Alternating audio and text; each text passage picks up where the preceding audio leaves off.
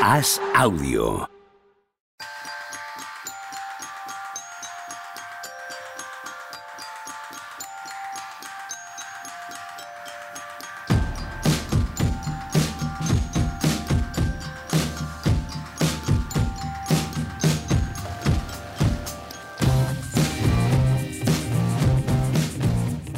Está apurando machicado. Corre, venga, dale, venga, pues ala, para arriba. Jueves 25 de enero de 2024 a la carrera todo el día, pero ahora vaya a parar mentalmente. Shh, calma, que vamos a hacer una hora estupenda de mínimo veterano. ¿Qué pasa, Juan Marrubio? ¿Qué tal? Muy bien, ¿tú? Bien. Me ha llegado esta mañana un correo, me llegan muchos correos de, de cosas de, de, pues, de agencias de comunicación y cosas que alguna vez te cruza algo que tiene que ver contigo te, o con baloncesto, te quedas ahí en las bases de datos y luego te llegan cosas. Y me ha llegado un correo que era una presentación de una vela que huele a croissant de París. A Croissant de París. Sí, la pones y huele a croissant de París en tu casa. ¿Y por qué los croissants de París olerían diferente a los croissants de otro lado que se harán igual con mantequilla, azúcar, Porque tú no eres huevos? fino, tío. Tú eres de pueblo y no eres fino. Pero No, no soy fino, no. No es lo mismo comerse un croissant por París. De hecho, dice que tu casa huele a mantequilla, hojaldre, cristales azucarados, granos de avellana y almendra, sellada con notas de granos de café y vainilla. A eso huele, Isabela. Entonces, yo me Y preguntaba. mi casa, y mi casa. Mi casa exactamente, yo creo que nos ha descrito con más perfección a qué huele mi casa que como acabas de hacer tú. Yo me lo imagino, bueno, hace mucho que no voy, pero cuando pienso en tu casa me imagino una cosa así. El- y dentro del cochecico ese que conduces también debe oler así. El- Hostia, ahora que lo dices tengo que ir a lavarlo, ¿eh? Porque sí que huele un poco así. No, digo el de, el de, las competiciones, no el de Ah, verdad. ah, vale, vale, no, ese no hay que lavarlo. no, bueno, huele- no huele mal, joder, tu coche. que mm, es todo el marketing este sensorial que yo lo he descubierto recientemente y por vivir por las zonas que vivo, esto de que ciertas tiendas huelen de determinada manera y tal. Es curioso porque escuché a alguien que decía que la clave para vender tu casa era que, no a conversaciones, no en la tele, o sea, alguien que estaba delante de mí dijo que lo que tienes que hacer es poner, si quieres vender tu casa, hacer café justo antes, Mm. para que quien, el comprador que venga huela a café, porque como huele a hogar y ese olor que nos gusta a todos matinal, Ujú. yo le dije que igual lo que hay que hacer es no poner casas de 60 metros cuadrados a 700.000 euros para venderlo. Puede ser, Pero bueno, puede ser. No, pero esas que se venden, ¿eh? Cuidado. sí, sí, al final se vende todo en este sistema tan Esas se maravilloso venden, pongan café descafeinado Sí, té. sí, sí. O sea, lo que en pongan. este saludable sistema que tenemos. Pero me preguntaba leyéndolo a qué olería el despacho de Adrian Griffin. Seguro que no olía a croissant. Qué manera de hilar, qué manera de hilar. Yo ayer estuve en una casa que olía a café. que olía a café. Y la persona que la regenta eh, se dedica a esto de los perfumes y, que la y regenta demás. suena Así que muy mal, ¿eh, Pepe? algo sabía, algo sabía de este tema. ¿Ves? ¿Qué pasa, Tony Vidal? ¿Cómo estamos? ¿Qué tal? Nada, yo tomando nota de cómo vender casas. Pero tú no lo habías vendido Café, ya. tú haz café a chorro Pero ahí. tú ya lo habías vendido. Estoy te- en ello, estoy en el proceso que está costando más Pues que un compra unas esto, velas joder, de estas pero- de croissant de París. Sí, sí, sí. Yo no me gusta el café, pero voy a comprar ahora mismo. No, pero el, olorcillo del café, ¿no? Muy bien. A mí, No, a mí no, para no, venderme no, bien una casa café, tendría, ni tendría que oler a queroseno. Eso, eso sí que huele bien. Con perros y gatos huele poco a ¿No os, café. molan, ¿No os molan el olor de los hidrocarburos? Me flipan, tío. Me flipan. Yo en una gasolinera estoy, estoy Eso, como las pero- sensoriales esas que Es- dice, que dice Juanma. No, no, que fuera de, fuera de bromas es uno de los olores que yo creo que salen siempre como que le gustan a la gente, el de la gasolina, ¿eh? Hostia, yo los hidrocarburos es que me, es que me, me vuelven loco lo, lo bien que huele eso, me También. colocan. Yo me gustaría que en mi casa hubiera cementerio antiguo, de estos de tierra, tierra de cementerio, mojada y mohosa, También he estado en alguna a casa. así. a la inminencia de la muerte. Sí, yo, yo he vivido en casas así en mi época de, estudia- en mi época de estudiante, de hecho. Época de estudiante. ¿Cómo se puede llegar a, a tal nivel de, de evolución y de inteligencia para el mal, para ir hacia atrás? Yo estuve en una casa de estudiantes una vez que como nadie quería lavar mm, los eh, eh, tazas, platos, cucharillas, nada de nada de nada, en el salón, casa de estudiantes evidentemente, se pergreñó un sistema que era colgar del techo una cuerda del que en el otro extremo se ponía una cucharilla del café que daba justo a la altura de la mesa del salón. De tal manera que era la misma cucharilla colgada para que todo el mundo revolviese el café. sin tener que lavarla ni moverla de allí. Yo en la mesa de mi salón se hacía lo que era el, el efecto lasaña, que teníamos, cogíamos manteles de papel de estos de rollo y ponías uno encima de lo que hubiera y se iban haciendo como capas de, de restos y comida y tal con manteles de papel entre medio. Yo viví en una casa con tres muy buenos amigos, uno de ellos que Machicado y tú conocisteis, eh, estuvimos Sí. comiendo hace poco, que mi madre, cuando vino a conocer esa casa, mi madre que encima luego va a escuchar esto y me va a mandar algún mensaje como si quisiera darme una colleja, pero se paró en mitad de la escalera cuando subía y se puso a llorar. Y yo le dije, joder, espera a entrar en la casa por lo menos, ¿no? Porque tienes Que para llorar, llorarás a pero gusto. sí, sí, sí. tienes- no te anticipes que, que te queda lo bueno. Yo eh, conviví con una persona que empanaba en la encimera. En la encimera empanaba. Hay gente que no tiene miedo a nada. Y los viernes, los viernes se iba a, a Toledo y dejaba el, el engrudo en la puta encimera. Joder, macho. Esto, esto, como os lo estoy contando, ¿eh? con Bastante bien tic, va el ¿eh? mundo, ¿eh? Bastante bien va el mundo. Machicado está con el tic del ojo. Ya, Machicado está con el tic del ojo. Bastante bien va el mundo, de verdad te digo. Ya te digo, ya te digo. Tú de esto nada, ¿no, Tony? Porque ibas y venías, ¿no? A, a Murcia, así que No, no, no, pero yo, yo pasaba la semana allí. No, yo. Las cosas de Murcia no las puedo contar. Esto, esto te parece que sí se puede contar, ¿no? Lo que estamos haciendo. Allí hay uno que se le ocurrió coger un perro y lo encerrar en un, en un patio y, y, madre mía, la que lió allí. No se puede contar en Yo tuve público. un perro en la carrera que se llamaba Tobías, el venerable señor Tobías, porque pensábamos que era viejo.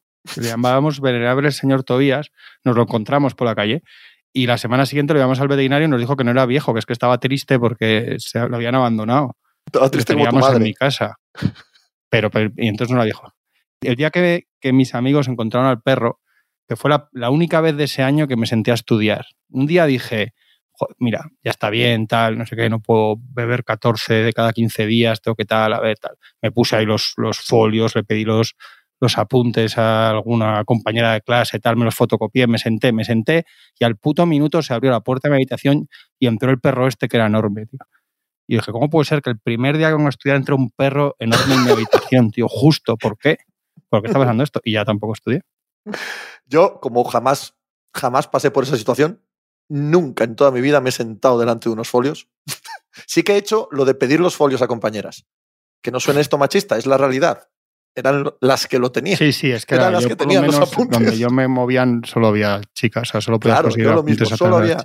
Solo había muchachas con apuntes. Y yo llegué a hacer el, el gesto de pedirlos y fotocopiarlos, pero nunca en toda mi vida me he sentado delante de ellos. Así que ni, no hacía falta que entrase ningún perro. No, no llegué a ese día. Yo estudié INEF, no había que estudiar. O sea, no tenía ese problema. Escucha que yo estudié periodismo. ¿eh? Tampoco había que estudiar. Se decía en mi época que el curso más difícil de periodismo era COU.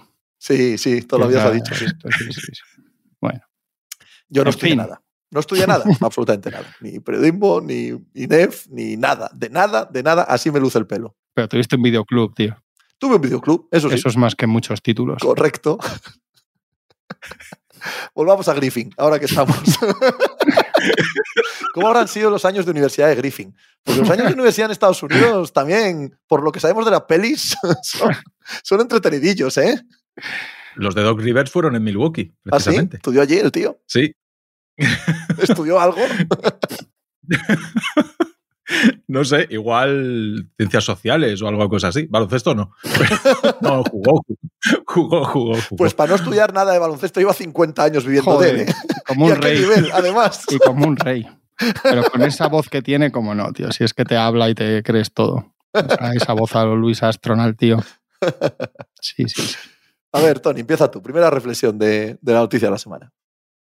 Yo, mi, mi pregunta es si había otra opción. De Es verdad no hay ninguna otra opción. yo- yo acabo no hay ahí- ninguna otra opción que encontrar un entrenador, echarlo a mitad de temporada y sustituirlo por Doc Rivers. No hay ninguna otra opción. no. En, no hay ningún universo en el que lo único que pueda suceder es esta cantidad de asuntos bizarros uno tras otro. Eh, La pregunta es si no hay otra opción a 24 de enero. Evidentemente, en, en septiembre sí. Claro, septiembre o en, julio o en agosto sí. Yo digo hoy, a 24 de enero, conforme está la situación, viendo la movida que hay ahí dentro, que nadie está a gusto. Esto ya hace tiempo que se tiene, que se tiene en cuenta. Quiero decir, cuando meten a Doc Rivers aquí, pasa la reunión que hay en el In-Season Tournament antes de las semifinales, etcétera, ya ahí yo creo que el propietario ya tiene claro que va a hacer este proceso tan conocido en las grandes empresas, ¿no? Que hay alguien a quien no quieres, a quien vas, te, vas a, te lo vas a cargar, pero que si te lo cargas, te arriesgas a perder todos los conocimientos que tiene y al que llega nuevo estar totalmente vendido, por muy preparado que esté, no tiene el entorno ni los conocimientos del lugar. Entonces, metes a alguien al lado de, poco a poco va aprendiendo, va viendo, se va haciendo con el sitio, hasta que llega un momento en el que dices, ya, oye, ya ha llegado el momento, este ya está suficientemente preparado para asumir el cargo, el que hay en el sitio va fuera y pones al sustituto. Y esto es más o menos lo que han hecho ahí. Yo ayer hablaba con Pepe en, la pica en As. A mí me producen sentimientos muy, no enfrentados, pero es que son cosas distintas. Yo, yo no veo mal que echen a Griffin porque creo que, que no iban a ganar así. Ese equipo solo, solo les vale ganar o, quedarse cerca de ganar, o, perder por una circunstancia o por poco, por una circunstancia que no dependa de ti. Y no veo mal que los equipos sean en ese sentido agresivos. De hecho, es que los Bucks están ahora mismo, cuando se ha firmado ya el contrato de Rivers, van a estar pagando a tres entrenadores, porque siguen pagando a, Budenholzer, van a pagar a Griffin y ahora van a pagar a, a Rivers. A Rivers. O sea, más agresivos y cortoplacistas no pueden ser yo no veo mal que si ves que no y que la has cagado y que la has liado y que no vas a ganar, que, tomes una decisión así. Lo de dos Rivers es que me recuerda al meme este de la pareja, el de les funciona a los demás, ¿no? Nunca les funciona, pero se engañan pensando que tal, tal, y al final le dice, pero puede que a nosotros sí nos funcione. Yo creo que dos Rivers van a jugar, van a estar más, igual más organizados en temporada regular, pero es que yo creo que no es lo que necesitan ellos para, para playoffs. Es un entrenador que, que, que su historia se resume a no ser capaz de ajustar y, resolver problemas en playoffs, ¿no? Y este es un equipo imperfecto que va a tener problemas cuando lleguen los playoffs. Tiene formas de ganar, pero no va, no va a ser de, de ninguna manera un equipo perfecto. También creo que hagan lo que hagan con la actual plantilla no les va a dar. Es que yo creo que meten algún jugador defensivo, se inventan algo para que haya otro jugador defensivo por ahí, etcétera, o no les va a dar, ¿no? Pero la realidad es que toda la podredumbre que se ha ido viendo desde, si os acordáis desde lo de, desde lo de Terry Stotts al principio de temporada, justo antes de empezar la temporada, etcétera, eh, han sido todos señales tan malas, todos los discursos de Compo, etcétera, que a mí no me parece mal que digas, bueno, lo hemos hecho mal, mm, vamos a esperar a junio. Para empezar, ese equipo no tiene, no puede esperar a junio, y para seguir es que es que ridículo. Pero es verdad que no, que, me cuesta creer que a nadie en Milwaukee le ilusione, digo, en el entorno, no sé, los jugadores luego son muy raros para esto, pero Doc Rivers y luego es que creo que al final vas sumando 2 y 2, 4 y otras 2, 6 y todo lo que es todo lo que trasluce ahí es, es que empieza a haber un, control un poco tóxico de, de Antetokounmpo de la franquicia, ¿no? Y esto ya sabemos que es así. Eh, también lo hablaba ayer con Pepe. Eh, en las narrativas del deporte, si pasas suficiente tiempo, pasas de, de, ser el chico modesto de Grecia que vendía CDs en Atenas a ser la gran historia de la NBA, a ser el malo de la película y de ser el,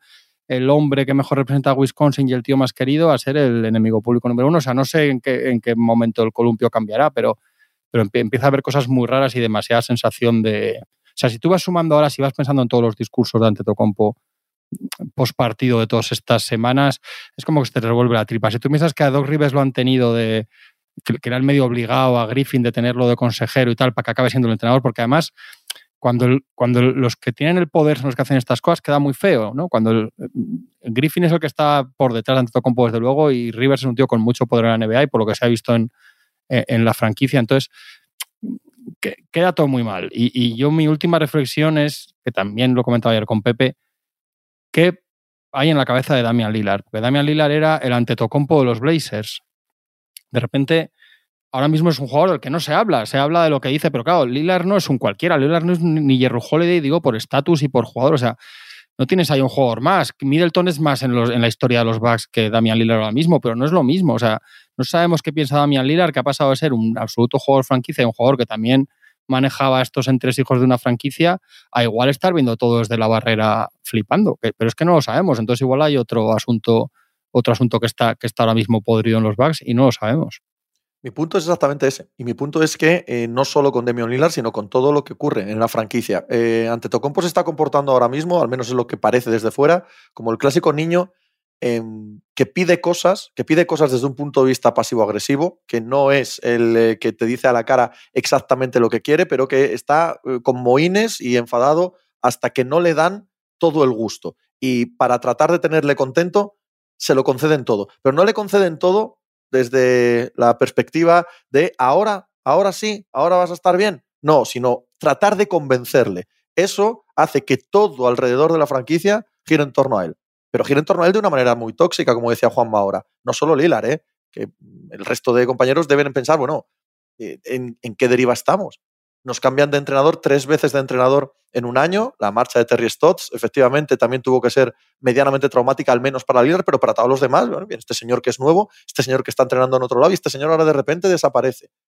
Ante Tocompo te hace ver que eh, estás contento con el equipo. No, la verdad, me gustaría que fuese otro equipo. ¿Qué quieres hacer? No, yo no soy el general manager, yo no soy entrenador. Tendrías que traer a alguien. Te traen a un entrenador que es de tu cuerda, porque también nos han filtrado que Nick Nurse, él lo vetó. Seguro que si le preguntas ante Tocompo y dices, ¿tú vetaste a Nick Nurse? No, no, por Dios, yo no dije absolutamente nada. Pero cuando vino Horst, el general manager, a decirte, fichamos a Nick Nurse, tú dijiste, bueno, ¿por qué bueno, Janis? No, yo no digo nada.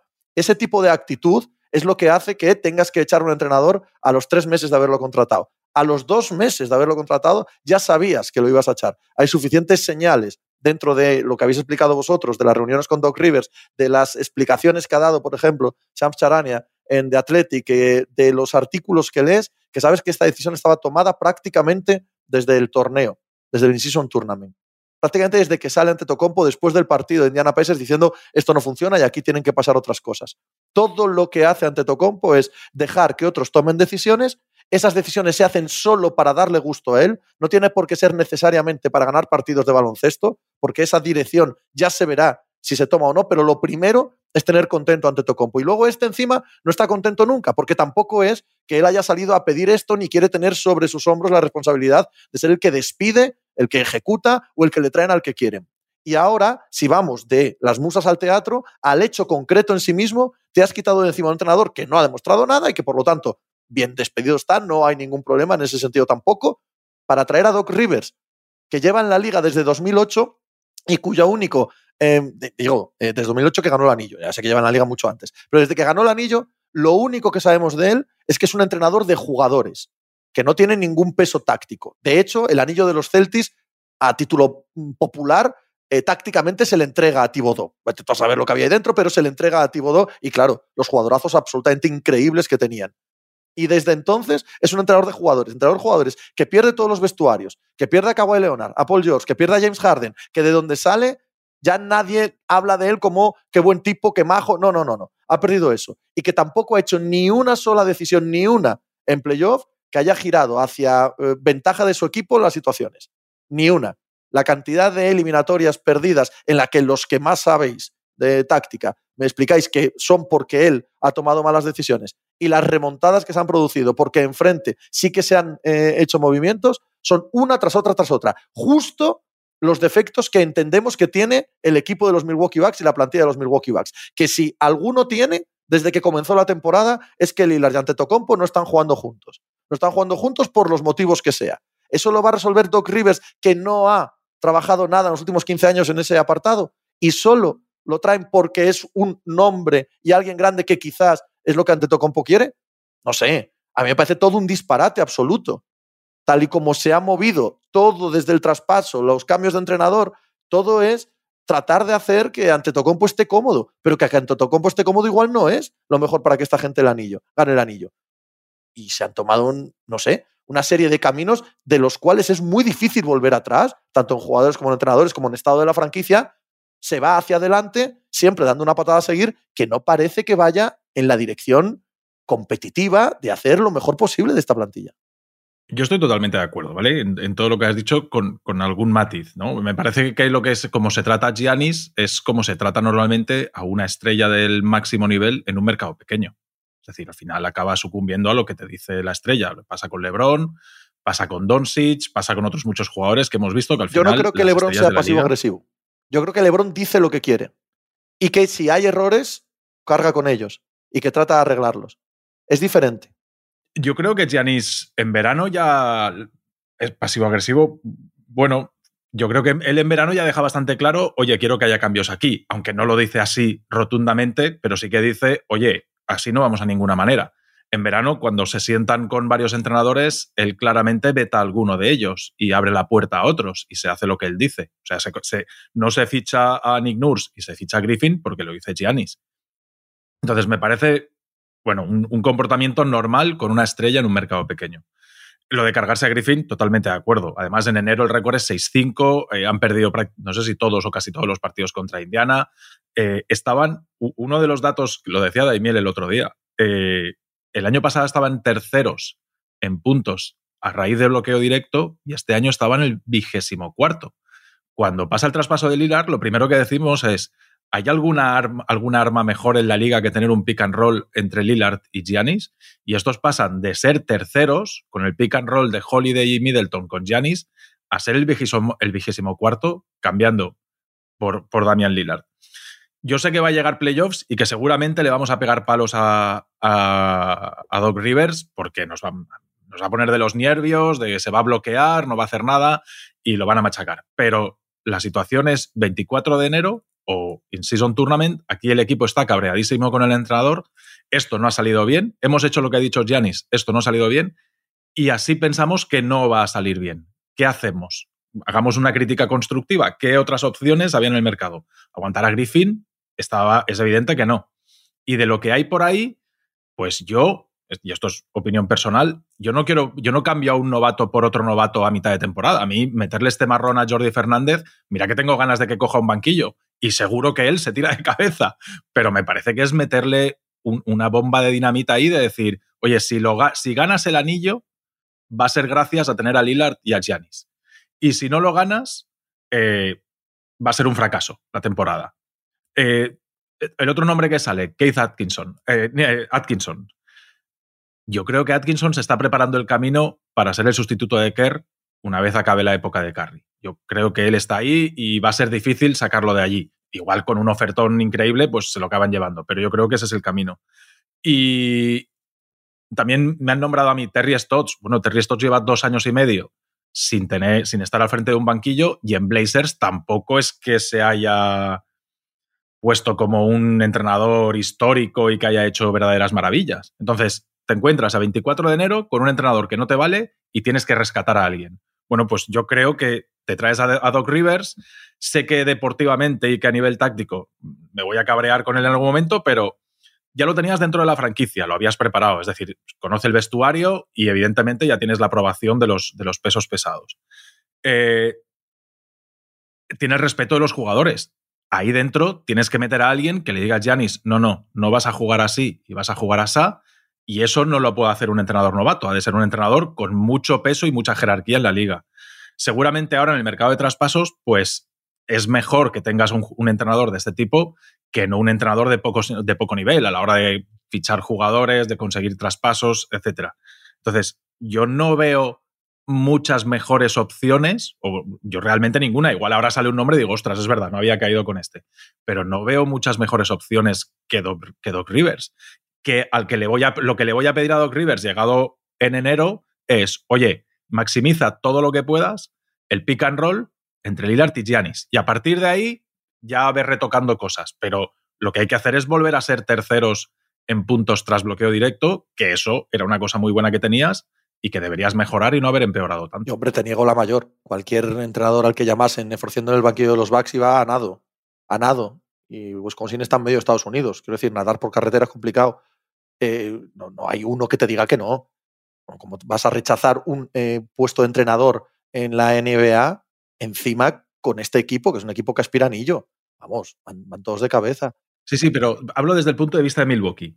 ¿A quién pones? Cualquiera cualquiera que tú consideres que técnicamente es un buen entrenador, de verdad que hay 100.000 entrenadores, que no hay cuatro, 100.000 entrenadores en todos los niveles eh, del deporte norteamericano e incluso del deporte europeo.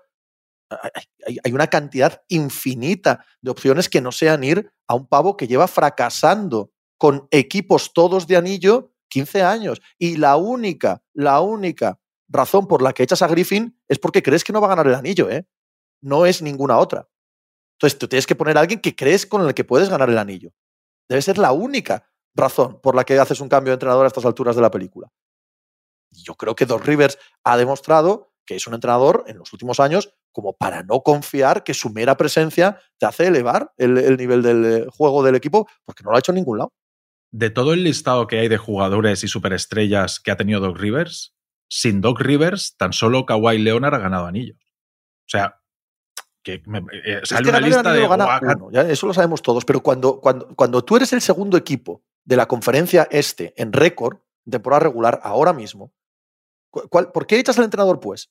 O sea, solo hay un, un objetivo, uno, nada más. Porque todo lo demás está fuera de concurso, dado que todo lo demás lo tienes. Estás ganando 60% de partidos, estás llenando el pabellón, vas a estar en playoff, vas a pelear, en fin. El único objetivo es el anillo para Milwaukee Bucks. Y por eso echas a Griffin porque crees que con él no vas a ganar. No sé. Doc Rivers, bueno, bien, será. Será. Desde luego, lo que no me creo es que no hay otra opción. Eso seguro que no. Opciones hay tropecientas. De las más audaces a las menos, hasta coordinadores que estén dentro, hasta gente de la confianza de Horst, como si pones a Janis Antetokounmpo de entrenador jugador. O sea, opciones hay 100.000. Vamos, como para quedarte solo con un pavo que ya ha salido mal de todos los lados, que le han dado equipos para pelear el anillo. Hay un dato cojonudo que es que es muy probable que entrenen en el All-Star dos Rivers, ¿eh? Porque, claro, van segundos del este y van a seguir ganando partidos, porque el problema de ellos no es ganar partidos y Machula no puede repetir, porque no se puede repetir dos años. Así que en una semana lo tenéis en el All-Star a dos Rivers. A mí, me, a mí me parece que hay, yo creo que hay algo de ya, y eso me parece peligroso, de maquillaje o paraguas de la franquicia de esto va mal, esto se nos está descontrolando, vamos a poner a un señor que en los grandes medios, él viene de ESPN además, es un tío muy reputado, es un tío muy valorado, en la NBA, dentro de la NBA es un tío que, se le tiene mucho aprecio y mucho respeto desde sus épocas de jugador, etcétera, porque es que yo no sé, yo no tengo ninguna certeza de que ni Antetokounmpo sí vaya, o sea, si alguien allí de verdad que lo sepa me dice que él sí le va a hacer caso porque yo creo que a estos tíos no les vale la jerarquía que llamamos, que está aquí Doc Rivers. Yo creo que lo que les vale es alguien con quien ellos conectan. Y el caso de que se ha puesto mucho de ejemplo, que tampoco vale porque eso es un caso puntual, pero cuando, cuando se va David Blatt y llega Tyron Lue, Tyron Lue no era nadie en ese momento, era un exjugador tal, pero yo, por ejemplo, con Jordi Fernández, allí hablando en Cleveland en las finales de 2015, él me dijo, este pasó por delante Tyron Lue y me dijo, este va a ser el siguiente entrenador. Este tío se ha hecho amigo de LeBron, son muy amigos, se entienden tal, y bueno, en ese momento LeBron no tiene por qué... Eh, eh, a nivel de jerarquía, para él Tyron Lue, entre comillas, no es nadie, pero se han sentado a charlar de baloncesto y tal, no sé qué, y se han entendido y entonces le, gustaba lo que veía. Igual los Bucks tampoco tienen ese perfil, pero más allá de eso, seguramente no lo tengan, em, porque luego al sí le sirvió, o sea, no es, ese anillo lo ganaron Kyrie y LeBron, pero joder, fíjate si le sirvió ¿no? el, salto de, jerarquía como entrenador que ha tenido Lue desde entonces, y, bien merecido por lo que, por lo que sabemos de cómo trabaja. Pero, pero a mí la sensación, a mí me da más la sensación, y sobre todo uniendo todo esto que hablamos, y, para mí, sobre todo, el artículo de Ramona en ESPN, como a Ramona se le. Lo bueno de Ramona eh, es como escribe bien y cuenta las cosas bien, pero también se le ve mucho quien se las cuenta. Entonces, eso es, muy útil, más que, bueno, más que bueno es útil. Está muy, y a mí me, está claro que para mí que es Horst, el general manager, que ha empezado una especie de campaña de, bueno, esto está así, pero que sepáis, porque el artículo Mm, es mucho, este era muy amigo nuestro, Griffin, le queríamos mucho, pero bueno, como entrenador ya sabemos qué tal. Eh, le rechazaron en 14 o 15, no sé cuántas hice entrevistas antes esto, pero bueno, claro, es que antes tocó por el que quería, un poco así, ¿no? Y entonces me da un poco la sensación que cuando entran en ese estado de bloqueo, las franquicias lo que hacen es ponerse en manos de tíos como Doc Rivers porque parece que te da un, ¿no? Que no, no inventar, no te vas a llevar ahora a, hacer cobrado, Vica ya que lo intento en la NBA que te digan, pero ¿para qué haces esto en, en enero de 2024 con un equipo que no tiene tiempo para gaitas, ¿no? Entonces, un poco como que se han puesto un poco el paraguas porque, porque lo ven muy mal. Y yo sobre todo es que creo lo que decía antes, a mí no sé quién va a ir, pero si no tocan el equipo no va a ganar con nadie. Mi no, estoy seguro. no va a ganar. Seguro, 100% también. Porque, porque también en ese artículo se cuenta que a los finalistas del puesto les entrevistan, además dice les entrevistan, no es que hablen, es que les entrevistan ante Tocompo, Jerry Holiday y Chris Middleton. Y, es de puta coña, de verdad. Sí, sí, es que es tremendo. Y ya no es cuando. Eh, entonces él ficha por un equipo en el que ya luego ya no está Jerry Holiday. Y cuando sabemos que uno de los. El gran problema que ha tenido, más allá de cuestiones de química y física y relaciones humanas, el gran problema deportivo que ha tenido es que él llega con una idea defensiva que no se puede aplicar con ese, con ese tipo de interiores que tenía, con Brook López, con y tal, y sobre todo que él no tiene ningún defensor exterior. Entonces, por mucho, tú puedes poner ahí a María Santísima a entrenar, pero con, con Damian Lillard y Beasley no, no, vas, a, no vas a parar un, un, taxi ahí en, en, una línea exterior. Es, que es imposible. Eh, ¿Van a hacer algo? ¿Pueden hacer algo? No lo sé, pero para mí todo, todo, tiene que empezar ahí. Si no es que da igual, da igual quién entrene. Y creo que han puesto además a Lilar, que sabéis que yo no soy un gran defensor de Lilar, pero lo han puesto en la peor situación posible. Es que como menos brilla Lilar es cuando, cuando mm, han hecho un tipo de ataque en el que tampoco es muy tal y entonces dices, joder, qué mal defiende, porque cuando Lilar metes 52 puntos todos los días no te fijas tanto en lo mal que defiende. Se le han puesto en una situación en la que él no puede ganar. Y insisto, yo no sé si cómo, está gestionando todo esto Lilar, tal y como ha sido su carrera, porque claro, Lilar quería irse de allí para ganar y para hacer otras cosas, para hacer el canelo y no ganar y tener líos, ya tenía bastantes en Portland y parece que vivía bien allí, quiero decir que es, también puede ser delicado. Pero a mí me da más sensación de eso, decir, bueno, ¿qué hacemos ahora? Pues ponernos en manos de un de algo un poco venerable dentro de la NBA, por lo menos para que digan, aunque solo sean los grandes, oye, que, que, no es poco que en las tertulias y en las narraciones de los partidos nacionales y tal, parece una chorrada, de alguna manera para un poco este golpe porque porque esto va mal. Es que, es que, es que yo creo que, que, ellos la sensación que tienen es que eso va muy mal. Seguramente con razón, porque lo que te sí, desde fuera es que va muy mal. Porque claro, un equipo que gana tantos partidos, pero te pones a mirar y la mayoría de los días gana porque mete cuatro puntos más que el otro equipo, que te mete 120 y tantos, sea quien sea. Incluido Detroit Pistons. Claro, incluido Detroit Pistons no es un equipo que va a ser campeón, eso lo sabemos, ¿no? Entonces, pero es que yo creo que pueden traer a los tres mejores entrenadores de la historia y, a Phil Jackson de consejero y, si tú vas a ser lila de tu escolta es Beasley vas a defender más. Eso siempre. O sea, esa parte, estamos de acuerdo, seguro. O sea, eh, aquí lo fundamental no es eso. Lo fundamental es qué hay en pista y también eh, si Antetokounmpo entiende cómo jugar con Lillard, que hasta ahora no lo ha hecho. Y ahí sí que puede echar una mano cualquier entrenador. No sé si le va a hacer caso o no, si tiene autoridad o no. No sé si algún entrenador puede cambiar una dinámica que hemos visto ya durante ¿qué? siete años con Antetokounmpo, los que sean, y que con Lillard en estos meses pues hemos visto exactamente lo que esperábamos de un jugador como Antetokounmpo, que es cómo juega, cómo quiere jugar y cómo va a seguir jugando. Eh, por supuesto, el gran problema de Milwaukee es la confección de la plantilla. Todo lo otro es una derivada de eso. Yo me pregunto, ¿están más cerca, o sea, consideráis que están más cerca de ganar el anillo ahora con Doc Rivers que con Griffin? Mi respuesta es no. Yo sí. Mi, respuesta es están más cerca. O igual o más cerca, peor, más lejos. Sí, yo más lejos tampoco he dicho. Yo estoy con Estoy, exactamente en la misma distancia. Sí, no, yo creo que está y la pregunta es, ¿tenemos otro nombre, el que sea, que podríamos poner en el sitio de Doc Rivers y que les acercase más al anillo? Yo no encuentro ninguno. Yo sí. Pensando que, no, que no lo van a encuentro un interrogante. ¿eh? Yo encuentro un interrogante. Habría otros nombres que me harían hacérmelo, hacerme replantear esta pregunta. Doc Rivers me parece una certeza. Ah, ya, ya entiendo. A mí me parece que eso lo puedo asumir en verano. Meterme en enero. me da igual verano, enero, como si es abril. O sea, si, si, hay, si hay una posibilidad, cuando aquí veo eh, que es la misma que con Griffin, no lo hago. No lo hago porque a mí Doc Rivers me, ha decepcionado como entrenador muchísimo. Entonces, bueno, me da igual. Ahora bien, ¿eh? exactamente con Griffin pensaba lo mismo que, que con, pienso ahora con Doc Rivers. Ahí, en ese equipo, existe una posibilidad de traspaso, de quitar a Malik Beasley del medio, de firmar a un exterior defensor que haga que todos los problemas que tienen se mm, atenúen un poco. Con la posibilidad de que ante Tocompo y Lillard entiendan mucho mejor el juego en conjunto, este equipo claro que tiene una opción con Griffin, con Doc Rivers o con cualquier otro. En eso estoy de acuerdo con Tony. Yo creo que cualquier, o sea, esto no creo que vayan a ganar con dos Rivers, no me jugaría ni 50 céntimos, pero creo que tenían que, creo que aunque sea un palmo están más cerca.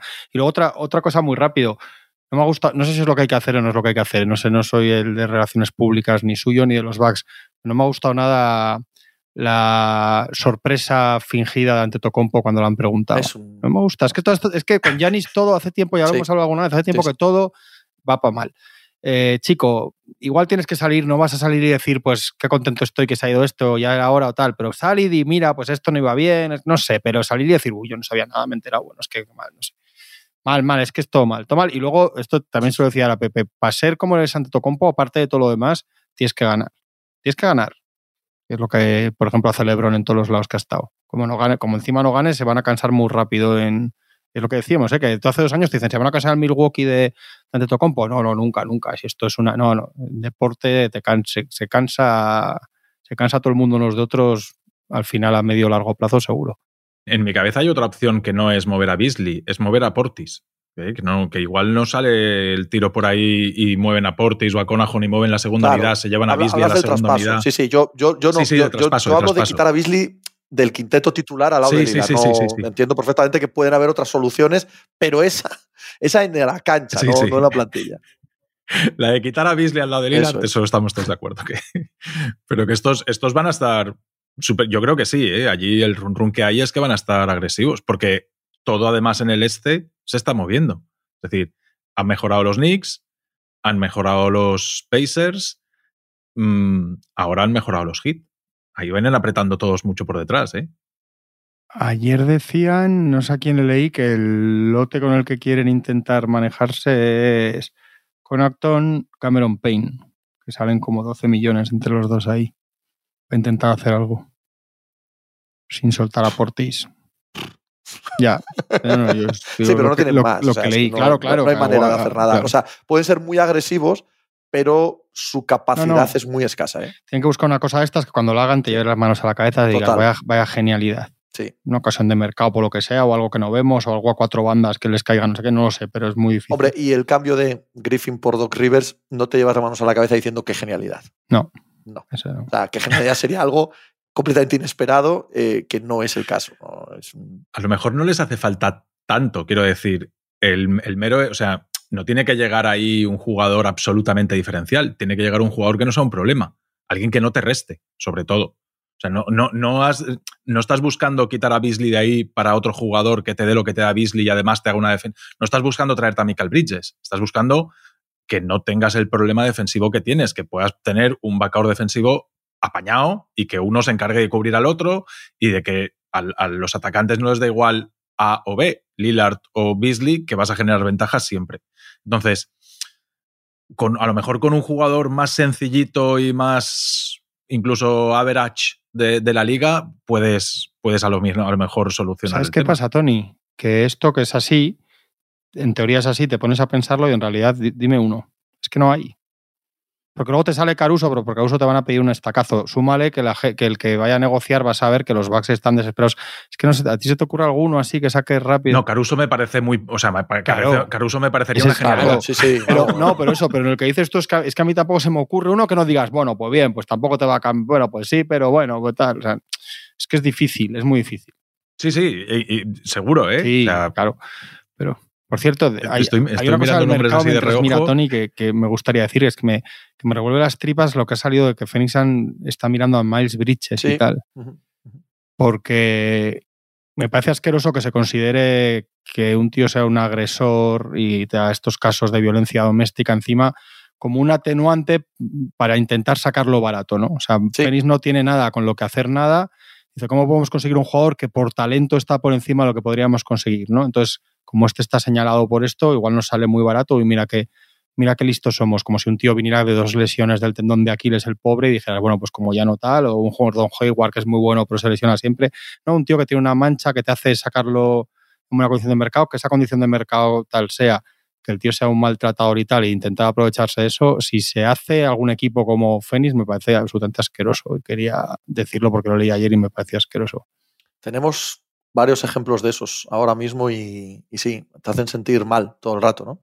Tenemos el ejemplo de Greenwood en el Getafe, eh, que es Sí, exactamente lo ¿qué mismo. hacemos, tío? ¿Qué hacemos? Sí, sí, sí. sí. ¿No? Tenemos el ejemplo de, bueno, este es individual, ¿no? Pero Ezberev, ¿no? Jugando las semifinales del Open de Australia.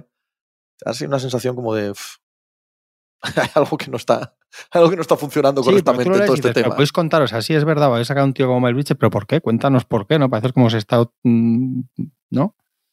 Tima, trátanos como adultos, por lo menos, pero... Por cierto, a este respecto, el, el caso sobre Josh Gidey se ha sobreseído. No, perdón, ¿eh? a este respecto no es lo mismo. Sí, no, No es no, lo es mismo, lo ¿vale? No, mismo, no, no lo quiero lo unir, por favor, no, que nadie me entienda mal. Pero Josh Gidey, al que se le investigó por haber eh, estado con una menor, ¿vale? Sí. Y la justicia norteamericana lo ha sobreseído. Otra Sí. cosa es la investigación que haga la NBA ahora a título individual, pero bueno, en el peor de los casos supongo que le caerían. Nah, partidos o algo no, así. no va a caer nada. No, no, nada, yo tampoco lo creo. Pero en caso de que le cayese algo, no, no sería más que eso, que también ha sido un tema que ha estado planeando sobre, sobre los Oklahoma City Thunder durante toda la temporada. Tengo cuatro nombres. Si quieres, seguimos, si, seguimos hablando, saca. ¿Qué ha sido? ¿Ha sido a Basketball Reference? ¿A dónde, has ido a buscar? cuatro nombres a los que llamar, que igual me envían a pasear, pero. pero Mira, Royce O'Neill, por ejemplo, es un, es un nombre al que tendrían que llamar. Y me parece que es un jugador que les podría valer ahí. Y pero a ver, yo creo que va a salir. llaman a los jugadores, ¿eh? Llaman a los equipos que tienen los derechos de los sí, jugadores. Sí, sí, ¿eh? claro, claro, sí, sí, llaman a los equipos. Jugadores no pueden decir ni mu. No, no, no, no. Chris Dunn, otro jugador al que tendrían que llamar. Eh, Josh Richardson y vete tú a saber, este sí que me parecería una, genialidad. Vamos a ver por qué precio sale Gary Trent. Hostia. Gary Trent ya lo sé, ya lo sé. Esa es la genialidad, ¿vale? pero bueno, llamar y decir, oye, mira, todo lo que tengo lo tienes ahí. Tres segundas rondas, este y Pasa que Ujiri, es lo que tengo. vende raro. Vende caro y vende muy raro. No sabes muy bien lo que quiere. No, entiendes ahí con Gary Trent qué, narices puede querer, ¿no? Y yo creo que va a tener eh, suficiente subasta, suficiente mercado como para que nada que pueda ofrecer Milwaukee sea mejor que lo que vaya a recibir de cualquier otro por Gary Trent, ¿no? De los que has dicho, hostia, lo de Josh Richardson. No, yo Richardson no, O'Neill, pues. O'Neill está bien. A Conajón y, al otro. Claro, hay que sí, saber lo que tienes. si tengo ocho pesetas, pues, pues es lo que puedo comprar. Está claro. Royce O'Neill está bien, sí. Sí, está bien tirada esa. Decían que pedían por Finney Smith dos primeras los Nets, pero bueno, ya pueden pedir. Es que Finney Smith me parece más caro. Sí, dos primeras están diciendo, pero vamos, que no van a sacar dos primeras. Claro. Si estaban diciendo que no va a sacar Atlanta dos primeras por, por DeJounte Murray.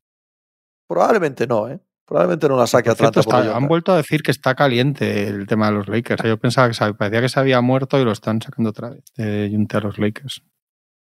Terry Rose ha salido baratísimo. Sí, pero ha salido baratísimo precisamente por lo caro que sale de Jonta.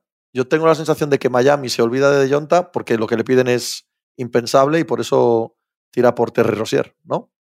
¿No os parece muy relevante? A mí, me, a mí es que lo de Rosier me, parece. Está, bien, está muy bien. Que, que, vuelve a sacar a Miami Heat de ese grupo de Nueva York, Indiana, Cleveland, tal, y los pone muy cerca de los de adelante. O sea, si ya eran un equipo incómodo, hay que tener en cuenta que ellos se meten en finales el año pasado sin Hero. Y ahora, si el año es correcto a nivel de lesiones, estos Miami Heat en playoffs con Tyler Hero y con Terry Rozier, cuidado con ellos, ¿eh? O sea, a mí me parecen que al final no nos los acabamos creyendo, que los ponemos a otro nivel diferente a los tres de arriba, pero llega a playoffs. bueno, ellos se lo ganan, ¿no? Ganando tantos partidos como los tres de arriba. Ellos se ganan que, haya ciertas dudas con ellos durante la temporada regular. Sí, sí, Yo a mí también me parece un muy buen movimiento. No sé si tanto, no sé si tanto como para ponerlos ahí arriba, pero muy, muy, muy movimiento. Te quitas a Kyle Lowry. Ellos también bajan de, de sobrepago en el, el tax, ¿no? En, el impuesto de lujo.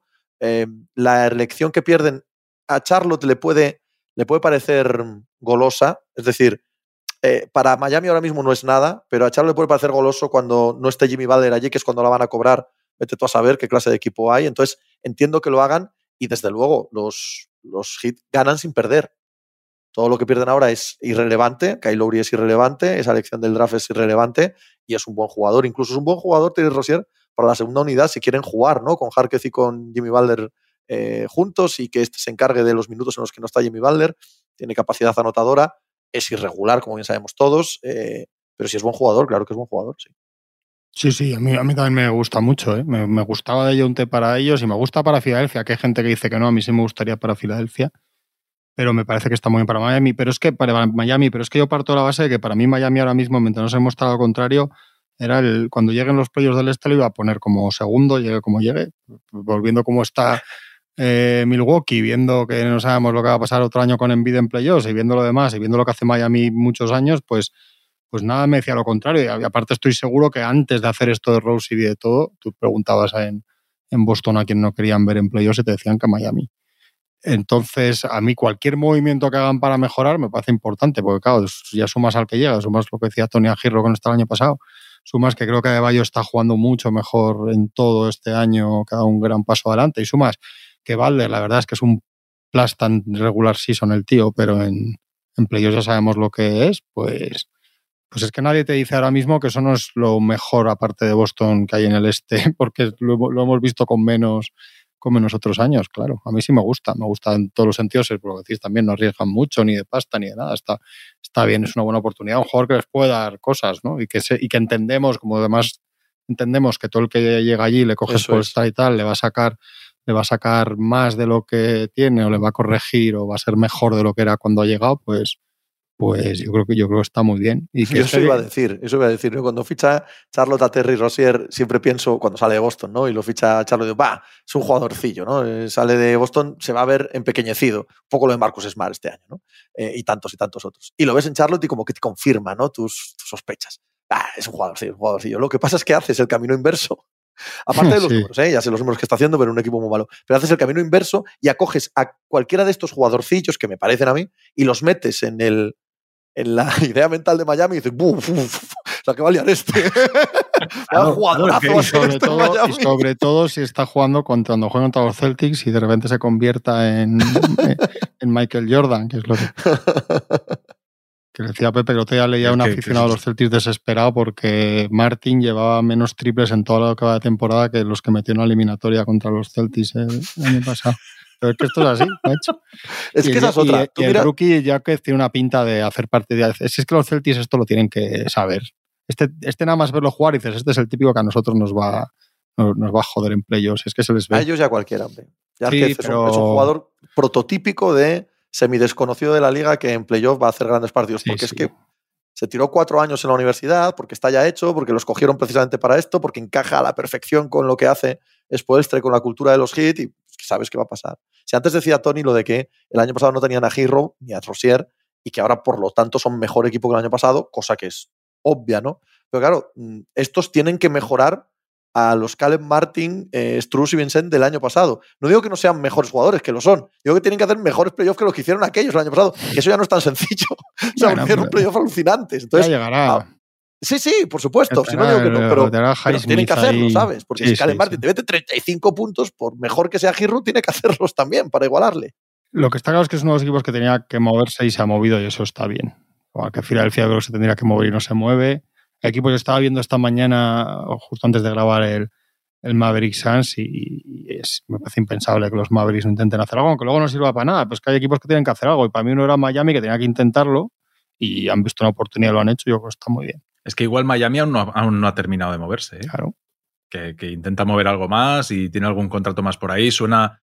Eh, a mí, la gente que, se pasa por los directos, que es de los hits, eh, me hablan de Dorian Finney-Smith, que están allí como locos por, por llevárselo a Miami y como, traigan alguna pieza, como le cambien los condimentos de la paella a Spoelstra y Finney Smith en, Miami, o sea, se convierte en un jugador de culto para, esa afición, para esa franquicia, ¿eh? seguro. Si ha leído eso Tatum, eh, estará disgustado. Pero mucho. Dirá, me cago en 10. Sí, sí, o sea, tú lo pones en Miami, ese, chico acaba convertido en jugador 15 días de eliminatoria ahí con esto, dirá, me cago en 10. Eso que te despiertas a las cinco y media y te aparece en la cabeza y dices, hostia, ya no puedo y la, puta, y la puta zona y tal, y no sé qué, y dices, joder. Sí, sí. Pero ¿Habéis visto el pique de Wembayama y, y Holgren? Sí. No. Sí, un poco sí. Hostia, estos, estos, estos no se caen bien, ¿eh? Perfecto. Siempre que la gente no se cae bien y se va a encontrar muchas veces en el futuro, es maravilloso, fantástico. Siguen estando más en la misma división, cosa que aunque nadie ya miramos la NBA por división, hace que jueguen más partidos al cabo del año. Y eso para un pique siempre es bueno, magnífico. La semana de las rivalidades, que esto, oye, mm, va poco a poco, la verdad es que poco a poco no, no tiene el impacto del In-Season Tournament, pero sí que va dejando cierto pozo. O sea, esta mañana, hoy también hemos visto cómo le ha mojado la oreja a Booker a Doncic. Sí, pero son más, yo creo que, que, son un poco más las, las de jugadores de este tipo de ahora, ¿no?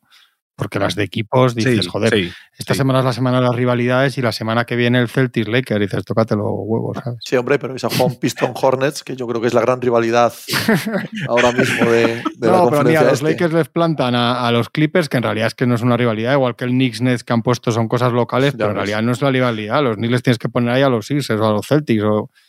Pero, y luego hay otros los Lakers que es con los Warriors, pero porque es LeBron Curry. Y ahí sí que te pegan más las, sea, no hay un Sixers Celtics tampoco, ¿no? O sea, las grandes rivalidades de verdad no, no hay, entre los tejanos tampoco juegan, ¿no? O sea, no hay, Pero, son las, las de aquí, las de jugadores, eso sí, eso sí. El, el es que si desaparecen los One Club Men, desaparecen los jugadores que se echan una carrera en un equipo, que eso también asienta mucho, ¿no? Al final, Magic Bird. No, tienes que sumarlo todo. Tienes que sumarlo. El, que los equipos ya no son lo mismo, ya no aguantan tanto tiempo construidos como aguantaban. La desaparición de las divisiones, eh, que las divisiones no tengan importancia en la NBA, también elimina muchas rivalidades. Y que es una liga más deslocalizada en el sentido de más amorfa en cuanto a qué supone cada uno de los equipos. Todos los equipos vienen a ser más o menos el mismo. Lo único que cambia es la estrella, la gran figura, ¿no? Eso es lo que define al equipo, el jugador estrella. Entonces, es lógico que las rivalidades sean entre jugadores, ¿no? Más que en cualquier otro deporte donde existen todos estos condicionantes de los que estoy hablando, que es lo que hace que existan las, eh, las rivalidades. ¿Qué rivalidad hay ahora entre Celtics y Knicks? Que haya habido toda la vida de Dios entre las ciudades, entre los equipos, entre tal. Bueno, ahora mismo la, NBA se ha convertido en otra cosa, ¿no? También por, por su aspecto globalista y por cómo la seguimos en todo el planeta, ya no tiene la misma raíz que un día tuvo, ¿no? No, no, significa mucho la ciudad en la que estén porque, porque da exactamente igual, porque todo lo que importa y acaba siendo centro del debate es el jugador estelar de ese equipo. De ahí que un Suns Mavericks pueda ser una rivalidad, hombre.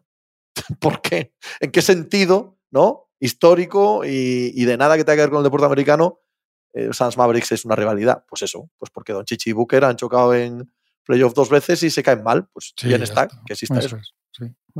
para ver y Magic es que todas las semanas sean las semanas de las rivalidades. Tampoco hacía falta ponerle, ponerle poder si a que les pusiera adelante. Pero sí, sí, yo, yo reconocía más, yo viendo los partidos, reconoces más eso, las, individual, las individuales que las otras decía, bueno, los Lakers, Clippers, pues bueno, pues muy bien. Y justo la semana que viene, que ya sacado la semana de rivalidades, vamos a Boston.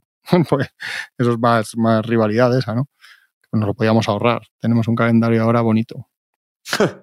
Vamos hoy con los Bulls y luego viene la gira esta de todos los años de los semis que, por el este que verás tú que viene. Y luego volvemos a casa y Denver. En 10 días estás tú más ventilado la temporada que, otra cosa. Ahí está, el optimismo. Pero voy a ganar la, Super, voy a ganar la Super Bowl. Voy a ganar la Super Bowl, Pepe. Eso sí, eso no sí. tengo. No, Eso no, hay ninguna duda. No voy a pedir más por ahora. bueno, tú ya sabes que en Detroit se ha sacrificado el alma de los Detroit Pistons este año para tener el mejor año deportivo de la historia de Michigan. Ojo, ¿eh? Sí. Que se dice pronto. Pero bien sacrificado, además. Alma. Sí, sí, no pasa nada. Como si no ganan otro partido en todo el año, vamos. No, no hay problema. No hay nadie en Michigan que no le parezca mal, o sea, que los Pistons no ganen ni otro partido en todo el año, gracias a lo que se está consiguiendo por otras, por otras esquinas. Pues no, no lo he visto, pues no he visto ese partido. ¿Ha estado bien, Tony? No, no, no, no. vale, vale. Me queda claro. Es que solo he visto ese. Solo, he visto el, el Maverick Suns esta noche. Estuve viendo al hermano de Jalen Williams el otro día en college. Qué buena pinta ese chico. El draft de anoche eché yo un ojo en, en, en el muy mala pinta el draft, ¿eh? Sí. Buah, terrible, ¿eh? Sí, sí, sí. Pero terrible. Pero, pero sabe Dios, pero sí, este pinta. Los que salen para el uno dices, joder, macho. No hay ni uno en college. No, no, sí, es, sí, ninguno es especial de estos los que hay ahora. y que te puedes ilusionar a lo mejor con dos o tres de decir, oye, igual estos tienen carrera, pero, pero todo lo que sea más allá, no sé, del 4 o del 5, o sea, eh, pero son jugadores que, que es que. a ver, yo no tengo ni idea, ¿eh? yo no estoy siguiendo la NCA, pero viendo highlights ayer dices que poca gente la ves y que dices, oye, qué bien, mira, este chico tiene pintaza y. No, no, no, no, no. Al revés decías, joder, es que estos parecen jugadores que no van a tener ningún recorrido en la liga. Después te salen Antetos en el 14 y Jokic en el 40 y no sé qué. y Jalen Williams. Jalen Williams, que ahí venía el comentario, porque me parece un jugador, me parece un jugador increíble. Me parece un jugador buenísimo, buenísimo. Si habéis visto que, por cierto, que ha dado Estados Unidos a la prelista de 41. Uh teoría están todos, todos, todos. O sea que va a ser la, va a ser la leche el equipo. Pero hay dos ausencias que a mí me, han llamado mucho, mucho la atención, que son Sion, no porque no estén en el equipo de 12, que yo creo que no iba a estar, pero que no estén ni en 41, y, y Draymond Green. ¿eh? O sea, me parece que para Draymond Green es, un, es el estacazo ya, porque además lo dijo ayer Gran Gil, que ayer habló, dijo que con las sanciones que ha tenido y tal, que nada, porque no estés ni en 41, aunque luego no vayas, un jugador de su estatus, digamos, o Sion con lo que ha sido, que no estés en una lista de 41 la gente hablaba de ausencias y decía alguien, eh, de hablar alguien de Jalen Williams y tal, y dice, bueno, estos son jóvenes que son otra cosa y tal. K de Cunningham no está, bueno, pues podía haber estado y no pasa nada, pero, pero me, ha sorprendido, o sea, me, parece que pasa John y Draymond Green, cada uno por sus cosas es, es un golpe. A mí, la de Draymond sí que me parece, no había caído y me parece muy significativa. ¿eh? es un buen tortazo y es un... Es que además Tony lo dijo, o sea, Gran Hill dijo que era por las sanciones y tal. Claro. no dijo, bueno, no sé qué es, qué tal. No, no, dijo que tenía un año complicado las sanciones y que no está Es un poco lo que hablamos, y no está que hablamos de él, ¿no? De que el, gran, el gran espectro del baloncesto norteamericano lo ha apartado. Mm. Sí, no, sí, no, quiere saber nada con él, Carrie no quiere saber nada con él, Kerr no quiere saber, O sea, todo el mundo está tratando de apartarse de él. Que al final en 12 van a ir Anthony Davis y Adebayo y en claro. joder, es que fíjate, si están todos estos, pero que no estés en una lista de 41. Digo. No, porque, porque es que es aposta, o sea, es, mm. se te deja fuera aposta, es como eso es. dejarte claro que tú no perteneces a esta hermandad, por así decirlo. Eso es, eso es, es llamativo. Y Sion es que, joder, te da mucho ojo de dónde está, dónde sigue estando Sion, ¿eh? Yo creo que se viene cosa de esta parecida al Dream Team, ¿eh? O sea, van a, se van a juntar sí, aquí. Hombre, sí, sí, sí, sí, esto. Los Marvel. Sí, sí. van a ir con absolutamente todo y creo que van a predominar mucho. Mucho hablo que quizá Tatum sea el único jugador relativamente joven y, y Adebayo sean los más jóvenes del equipo. ¿eh? O sea, es que creo que van a ir. Booker, yo creo que igual está. Booker, vale, ok, sí, Booker también. Pero claro, me refiero, Curry, LeBron, Kawhi, o sea, van a ir con todos los veteranazos que acaban ya. Edwards irá también, ¿no? Puede ser, o Barton, uno de estos puede ser además por el tema del mundial. Mm. Yo conté, empecé a contar los veteranos y te tienes que dejar algún veterano con mucho peso fuera para que entren jóvenes, ¿eh? Sí, luego alguno va a caer solo, ¿eh? Por lesiones o por lo que los playoffs se acabe cascado, por lo que sea, alguno se apartará. Pero sí, yo no sé si alguno de estos igual. también porque ellos un poco a los que estuvieron en el Mundial también intentar colar ahí alguno de sí, sí, sí.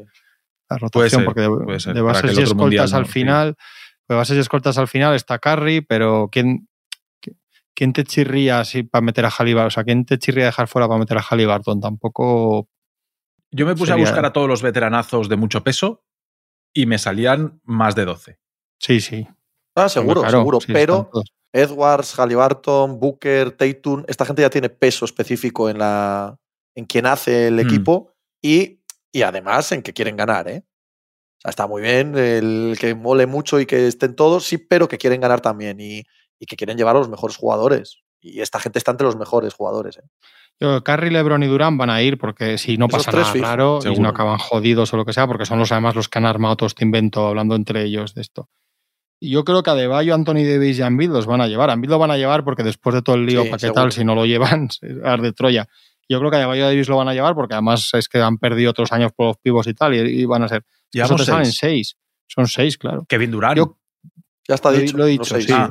Carry Durán y LeBron. Ah, vale, yo, creo, yo creo que si por una vez en la vida está Kawhi y habla de ello y tal, igual es que cuentan con que vaya. Aparte, joder, que si está bien y quiere Kawhi, es, tiene que estar por narices, ¿no? A Harden. Siete. Yo Harden, Harden no lo ponen por delante de Anthony Edwards. Yo Harden y Lillard creo que pueden poner a Halliburton Lillard tampoco lo ponen por delante de Halliburton. No, Esos son no tiene tanto peso. sí. Jimmy Butler. Ese sí, ese, yo creo que sí. Ocho. Paul George. Mm. No lo ponen por delante de Anthony Edwards. Sí, no, no, que no digo que no sea mejor ¿eh? ahora mismo, pero te digo de. Kyrie Irving. No. No, yo ahí.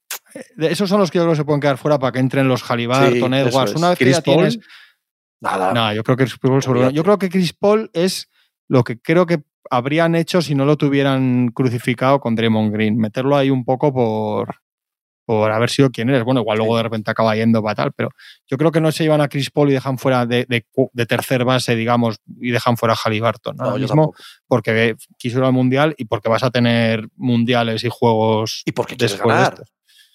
Sí, porque son mejores. O sea, quieres ganar también, aparte de los nombres. Sea, tenemos sí, no, Edwards ¿eh? sí que. Sí, que... sí yo, son los que más. De los y Booker y Tatum también. Sí, no, no, Booker y Tatum claro, está claro. Sí, sí, sí, eso, eso no hay ninguna duda. Sí, sí. Booker y Tatum seguro. Entonces, un 2. Si metes a Kawhi, un 2, 3, 4, 5, 6, ya tienes 9. Mándaselo a Gran Hill. Te Dile que lo estamos haciendo aquí. Pues ayer me ofrecieron hablar con él y estaba contigo hablando en la pica en ese momento. Ya que acabé hablando contigo. Qué día, glorioso no con Gran Hill, sí. O sea, Pepe Rodríguez y Gran Hill. Hay días, tío, que salen no, cosas bien. Al ¿eh? revés, no pude hablar con Gran Gil porque se me pasó, porque no vi el aviso porque estaba hablando contigo.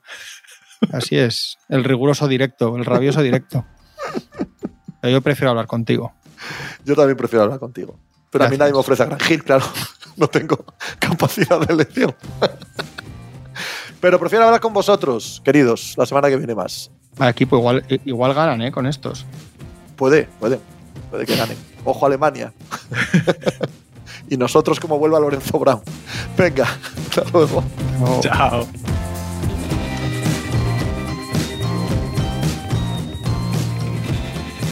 Pues muchas gracias por habernos acompañado en NBA Mínimo de Veterano. Muchas gracias por haber escuchado este podcast que es original de As Audio con la producción de Javier Machicado y la realización de Vicente Zamora. Síguenos en redes sociales arroba asaudio para no perderte nada y recuerda que puedes escucharnos en la sección de podcast de as.com, en la aplicación del diario As o en tu plataforma de audio preferida. Un saludo de Pepe Rodríguez con la compañía de Tony Vidal y Juan Marrubio desde la redacción del diario As.